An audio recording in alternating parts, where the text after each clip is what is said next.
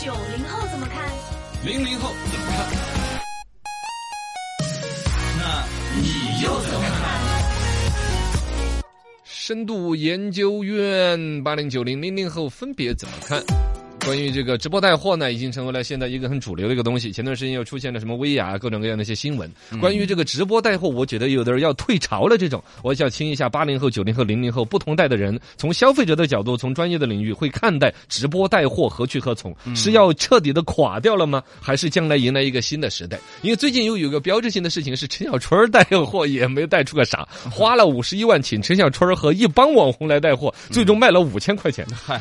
花五十一万请来的明星带了五千块钱，其实，在直播带货之初也是有很多这种新闻的有，嘎子嘛，卖假酒，嗯啊后来成为他的一个人生标签。很火。呃，你潘叔，潘叔，呃水很，深潘长江，水很深，把握不住的后来潘叔自己也去带货，对对对估计也没卖多少。呃然后对最典型的也是那种大咖卖的差的，应该是郭德纲啊，哎，不是小沈阳，呃，对，小小沈沈阳几瓶白酒，嘛想，想春晚里边一哥级别的，对啊，在那个时候，反正也没卖出去几十瓶酒那种感觉。嗯对，那么这一次呢，轮到了陈小春这儿。陈小春在他那个年纪当爷爷的了，最近参加各种综艺节目，嗯然后他又新出来几部电影，人气还蛮旺。按说他到网络上边该有人关注的嗯应该有点对呀，结果好像也不行。大概就说广州中院这边接到一个案子，有一家公司委托一个网络什么传播公司，呃一个公司组织，先是说组织十几个网红来，一每一个网红都是上千万的粉丝，带你的货每一趟至少给你卖一百万，然后你总共给我什么一百万，你就可以做这个生意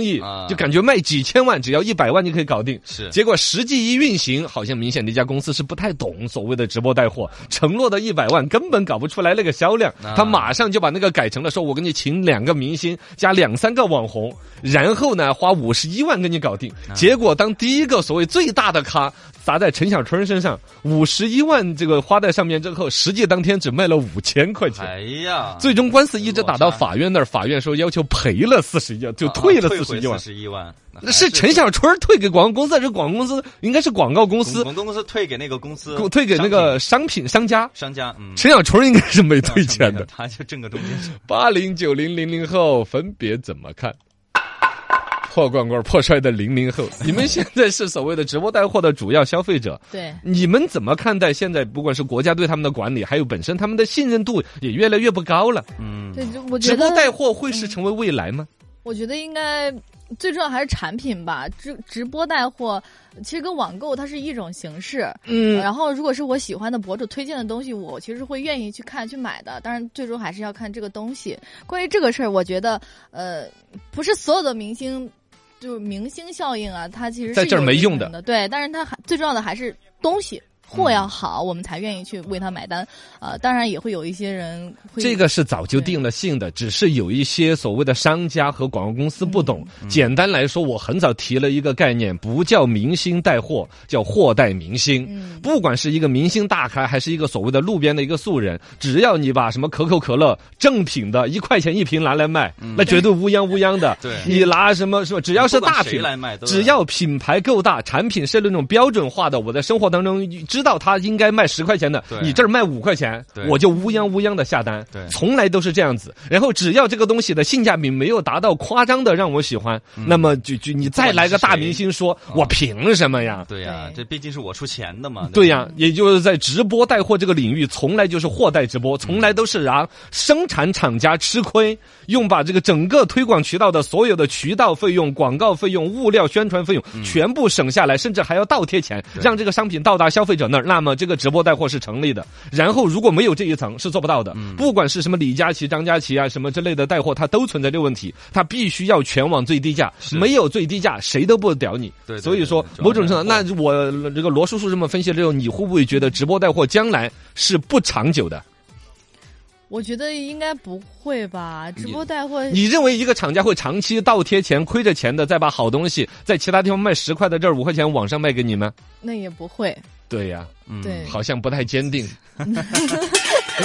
破罐罐破摔的九零后怎么看？？九零后现在也是看直播带货，因为确实像您说的一样，还是主要看货嘛。对呀、啊所以一直有这个情情况存在的话，那肯定未来的话，直播带货还是一直存在啊呀、就是如嗯，果有也就是厂说家愿意，直播带货最终必须要用性价比来说话，你认这个吗？呃而且像如果九零后来说的话，你们开始也对于生活的那种压力呀、省钱是有这个冲动的呀。对啊呀、如果他他不能省钱的直播带货，你会看买吗？嗯不会，肯定要省钱的才行啊。那钱从哪儿省过来呢？啊，你你肯定有商家为了宣传啊，为了来搞个活动，因为大家这个内卷情况是一直存在嗯的，你不可能要求所有东西、所有商家都不内卷了。 现在从直播带货的一种趋势，其实就是从所谓的李佳琦、张佳琪这种明星、这个大网红带货，是要转到企业自己的这个播主来带货。是，他是就是不是以单场要卖几十个亿为目的，要引得全网的流。我纯粹就是我天天在线上有产品的展示。嗯，嗯对还是需要，而且我们用户也来说的话，也是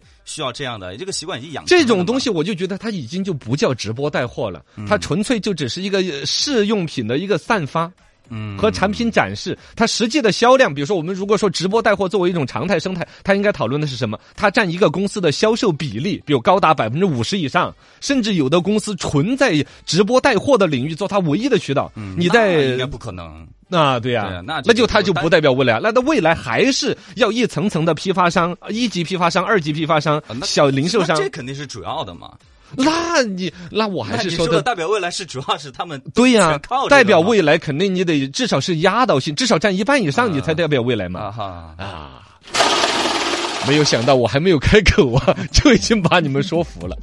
呃，明星带货、网红带货，其实越来越多的吸引注意力在于一个品牌的展示和产品的基本展示。我嗯觉得可能这是未来唯一能够起到的一个价值。呃，是，那现在已经是这样的了嘛？已经是这样子了吗？啊，现在啊，都也算是对呀、吧。对呀、主要的销售还是来在于经销商啊，一层一层下来的嘛。但是我们知道的，在上面砸大价钱的，是不管是生产厂家、啊对还是中间的文化传播公司啊、网络对营销公司，始终还在倡议一种这个直播带货是代表未来的，呃将来你就不用经销商了。确实，现在很多老板是这样觉得的嘛，所以他们的钱好赚啊嗯还有一个原因是因为老板苦于经销商已久，对对经销商在那个所谓经销商会上面那颐指气使的那样子，啊是是是，呃，要进你的货不进我，这个经销商手上捏了你百分之三十的销售 ，份额，你把他当爷爷一样的供着对对年年跟你谈事情，然后呢，年终不是还有什么经销商大 会呢？抽奖还必须要抽中他，你知道吗？对对对对，坏的很 啊！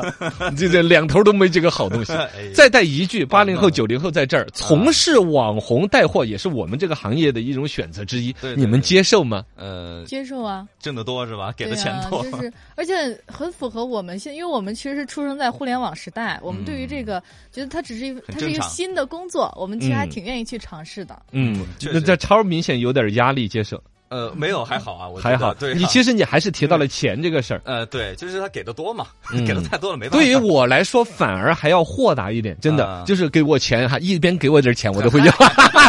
我们就开始内卷了，我要打折促销了哎。不行，它里边这的个 少简单的逻辑，其实就是说，从零零后是就觉得这就是网络嘛，嗯这就是买东西的一种方式，是卖东西就是一个工作，而且我也能展示我主持的口才。对从你那儿会觉得他是如果挣钱就可以，因为你还接受了传统的主持人呐、啊是是呃，一个舞台上的尊重啊对，嗯突然变成一个卖吼货的侯总，其实会觉得自己人生有点儿呃受伤害，有一点有点委屈点反差的嘛。而我也有过你那个阶段，但我现在走到了一个。可能啊就破罐破摔了， 可能也是破罐破摔， 也是不火了，就比那一切的火。还有可能就是说，啊，可能就是分析这个原因， 导致就是破罐罐破摔了。我 也是这样子的，